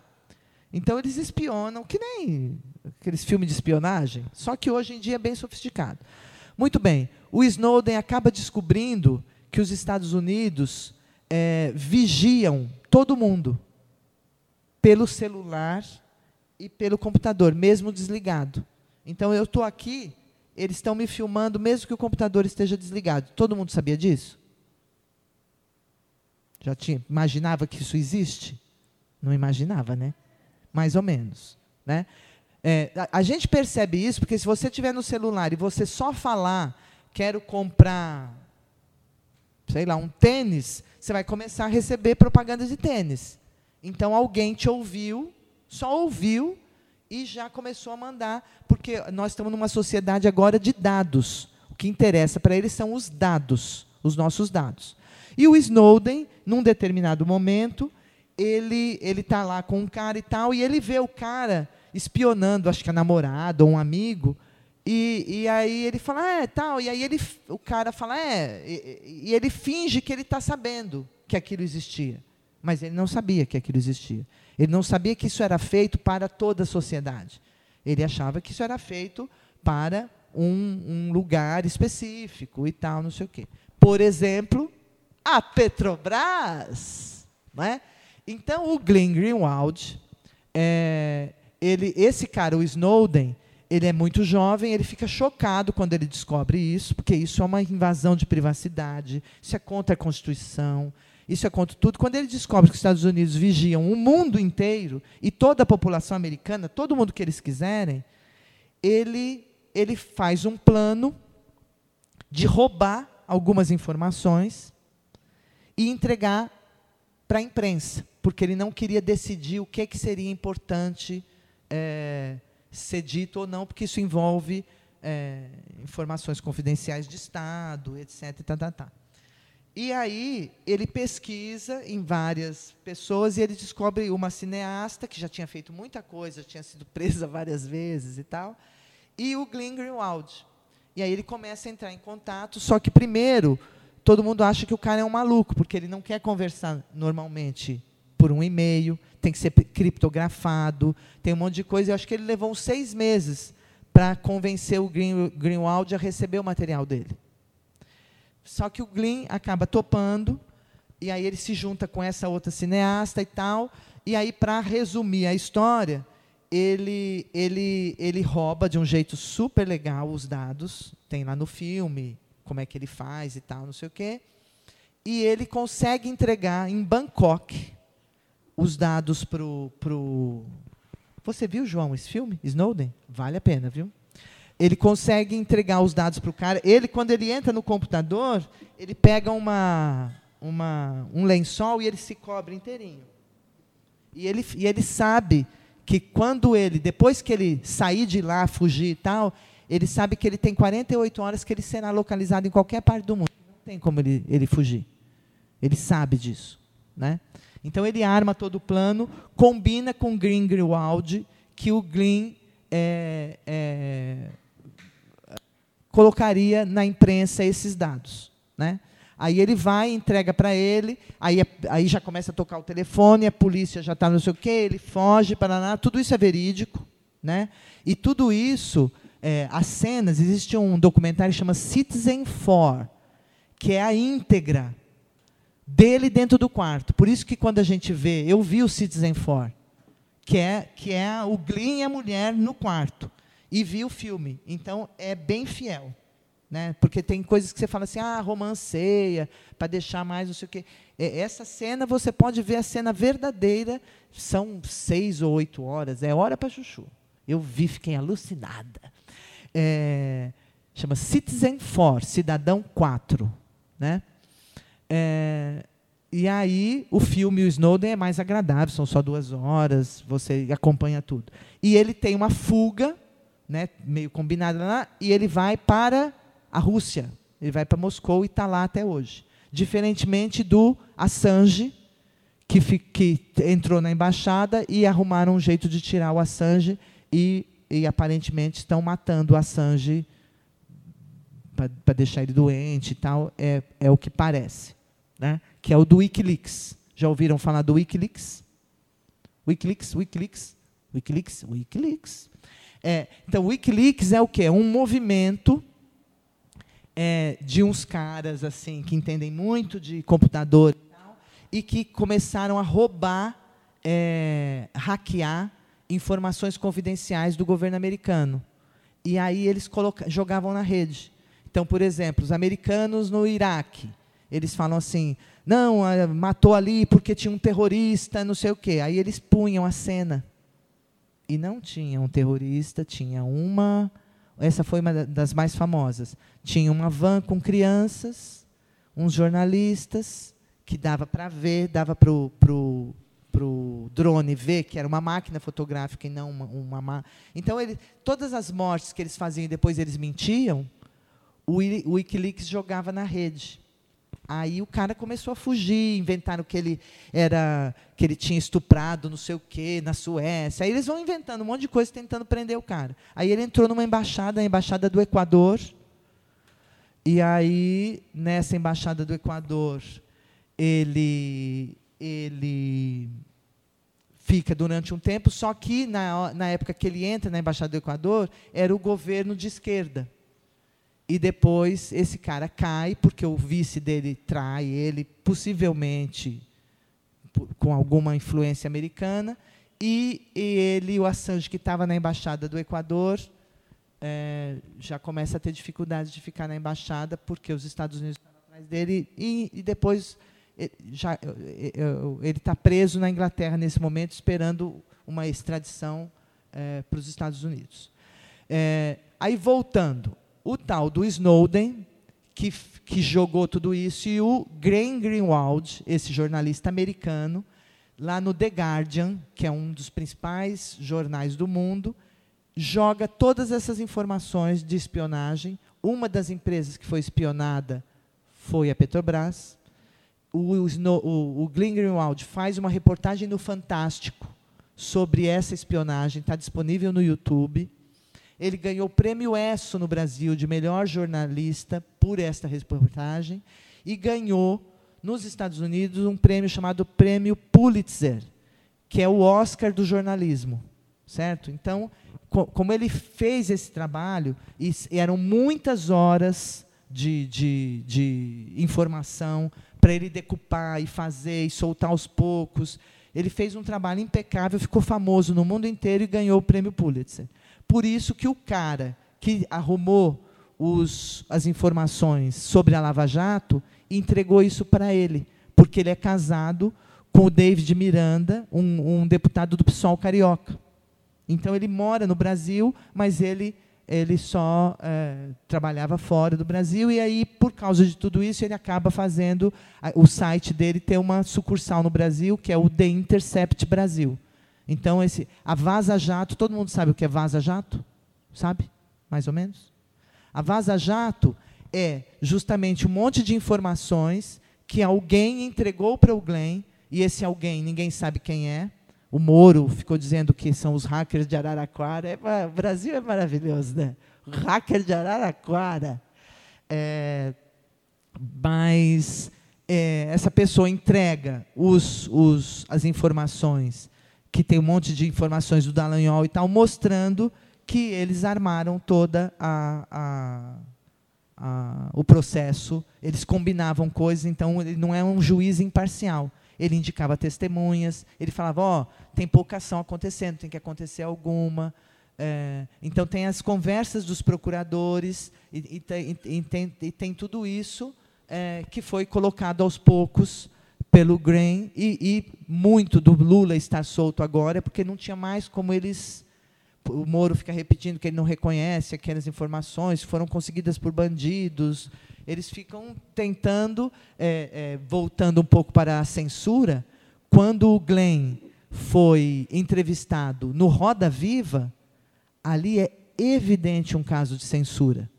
Por quê? Porque a TV Cultura ela é um órgão, ela é ligada ao governo do Estado, e eles, obviamente, com apoio da mídia, que também não quer falar nada, só chamaram um jornalista chapa branca, que ficaram quase duas horas perguntando para ele se, como é que ele, ele, ele solta informações que foram conseguidas ilegalmente, como ele solta.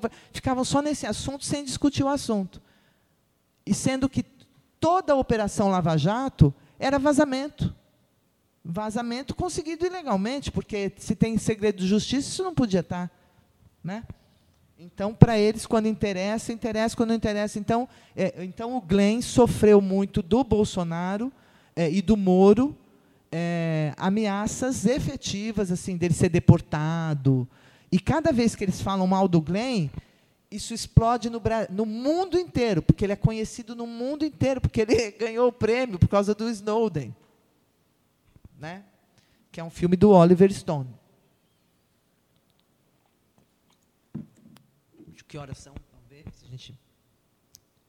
É, vocês, eu falo bastante, mas então, ó, só uma coisa que é, que é importante.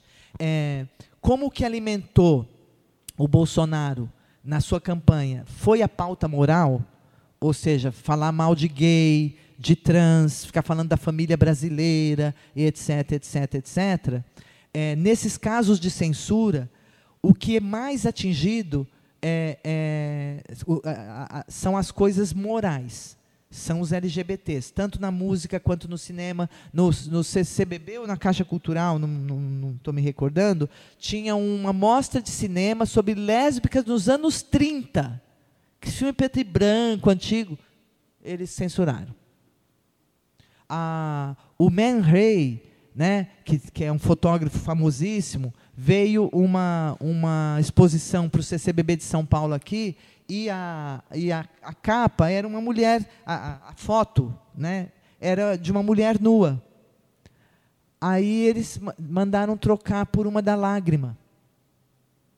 Entendeu? Então eles vão, bom, tem que mandar recolher todas as estátuas do Renascimento, as estátuas de São Paulo, que elas estão nuas, ou manda vestir. Né?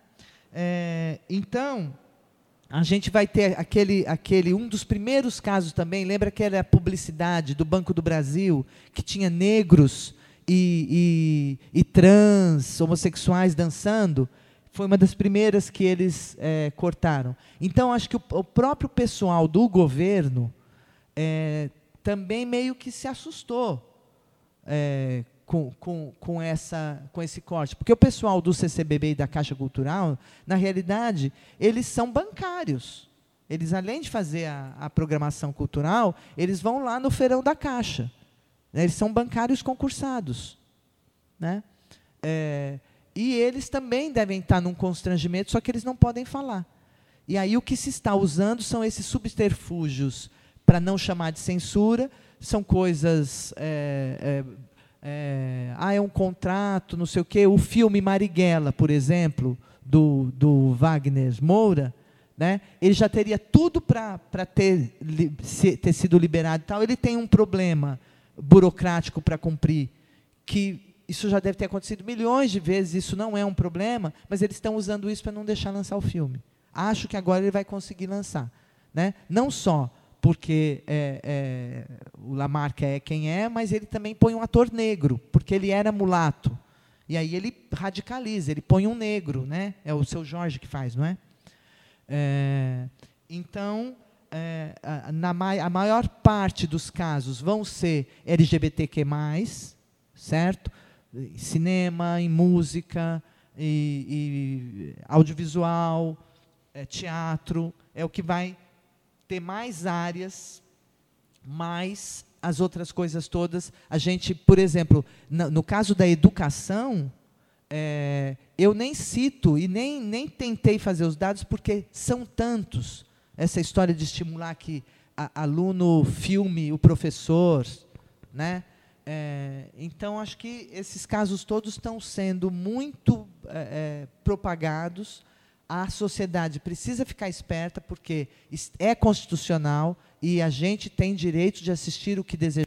Eles não podem determinar, não pode ter esse dirigismo cultural de falar assim, ah, é para você, ah, não, ele, ele fala isso sobre a Bruna surfistinha. Você é, pode fazer isso aí, mas não com dinheiro público. Não, é justamente com dinheiro público que você tem que fazer tudo e atender todas as minorias, certo? Por quê? Porque um, um, um, pode ser que isso não interesse o Estado, ele tem que garantir as minorias. Isso faz parte do Estado, porque senão as minorias são esmagadas. E olha que o critério de minoria, mulheres não são minoria, nem negros são minoria. A gente fala minoria porque é minoria na verba, certo? Hã? É, exatamente. É a representatividade. De, tudo bem, a gente tem muito mais negros do que índios, que foram dizimados e viraram realmente minoria. Né? numérica.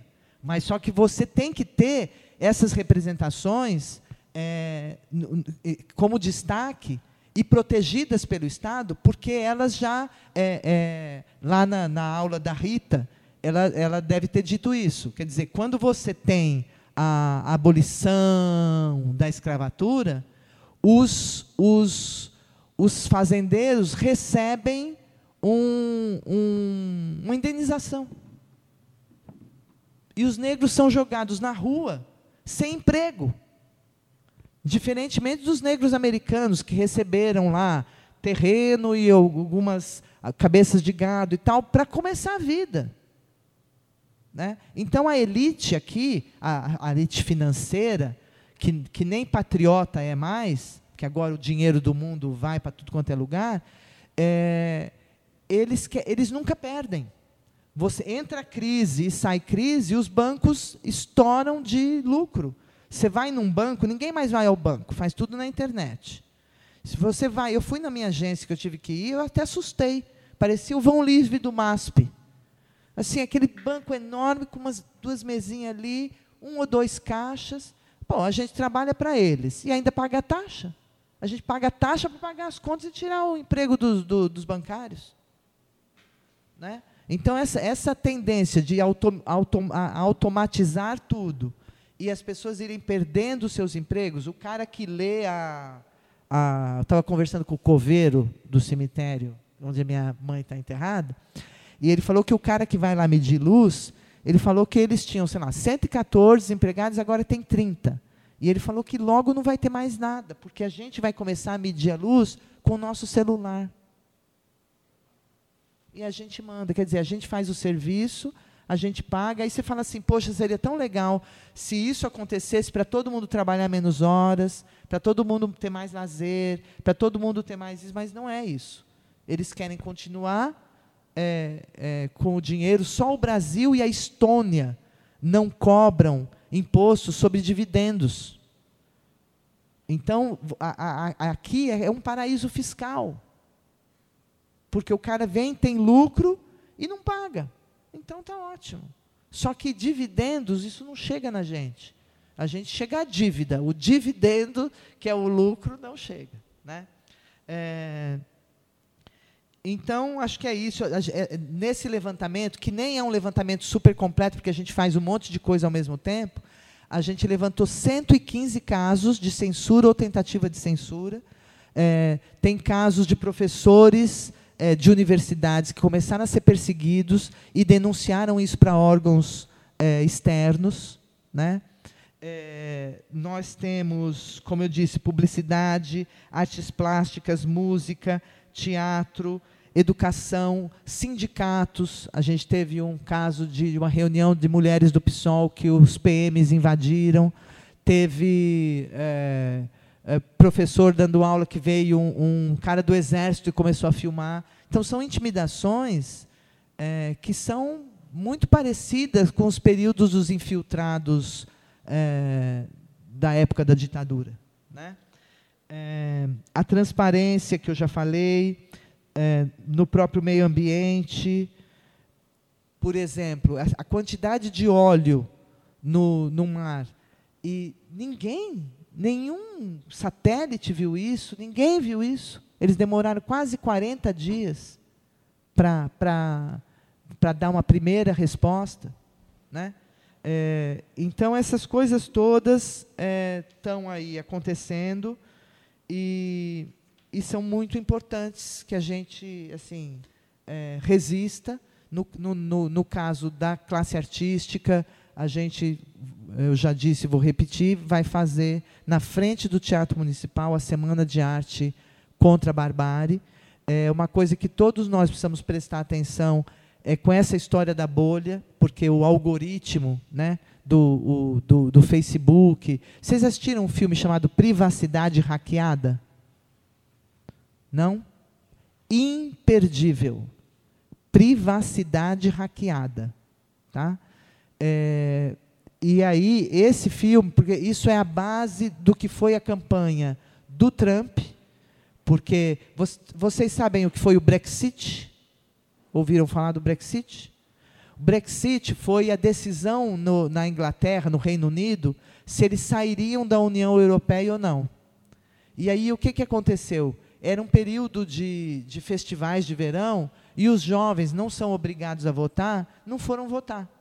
E só o, o, os mais idosos votaram, que estão sem emprego, que não sei o quê. E aí eles votaram no, nessa, nessa ideia, um pouco dessa direita, né, e, de, e dessa extrema direita lá do Trump e tal, de é, não, nós não queremos mais fazer parte da União Europeia, nós queremos ficar aqui. Que nem o, Trump fala América para os americanos, eles tiveram um pouco essa ideia no Brexit e votaram para sair da União Europeia.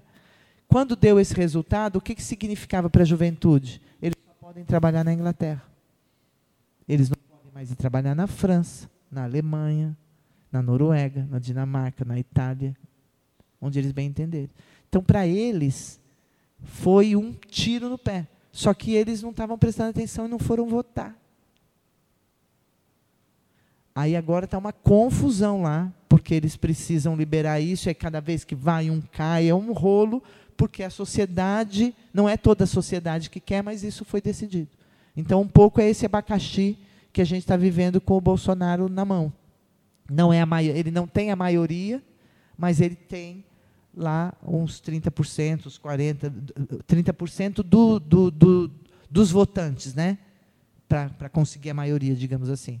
Porque se juntar os que, os que votaram no Haddad com mais os outros que votaram nulo ou branco, ele não tem a maioria. Mas dos votantes ele tem a maioria. E aí, é, e aí agora ele vai é, fazer essas coisas todas que a gente está vendo e que a gente precisa estar atento principalmente nessas coisas que. Porque a gente está muito passivo, é, perdendo, no caso de vocês, mais até do que da minha faixa etária, mas para mim é muito ruim também. É, essa questão da Previdência, isso vai quebrar com as nossas pernas. Vocês estão vendo o que está acontecendo no Chile, né? O que o Paulo Guedes queria era fazer a privatização da. A, não é privatização o nome? Da, da reforma. Capitalização ele queria fazer a capitalização, ou seja, você é, o, o, o, tripé que alimenta né, a, a, Previdência é governo, empresário e o trabalhador. Aí ele queria tirar governo e empresário e só o trabalhador contribuir. Se não dá com os três, como é que vai dar com um só? Ah, vai dar o dinheiro para o banco. E aí no Chile, o que, que é, é, aconteceu? Os velhinhos estão se matando. Né? Eles estão é, é, se suicidando aí a sociedade inteira é, se revoltou e tal. É, estamos quase encerrando aqui. Vocês querem perguntar alguma coisa? Porque a gente foi meio perguntando ao mesmo tempo. Tem alguma pergunta específica? E aí vou terminar só voltando a dizer mais de uma vez que a gente vai ter a Semana de Arte contra a Barbárie na frente do Teatro Municipal, para a gente poder conversar com a população na hora do almoço. E aí a gente vai ter muitas atividades. O Ilu Obadmin vai estar lá no dia 11, eh, Chico Salem, Naozete, eh, Fabiana Cosa. Vai ter muita gente boa eh, cantando, e vai ter ator, e vai ter um monte de, de gente conversando com a população e chamando atenção para esses casos aí de censura ou tentativa de censura que estão acontecendo neste Brasil de Bolsonaro. Tá bom?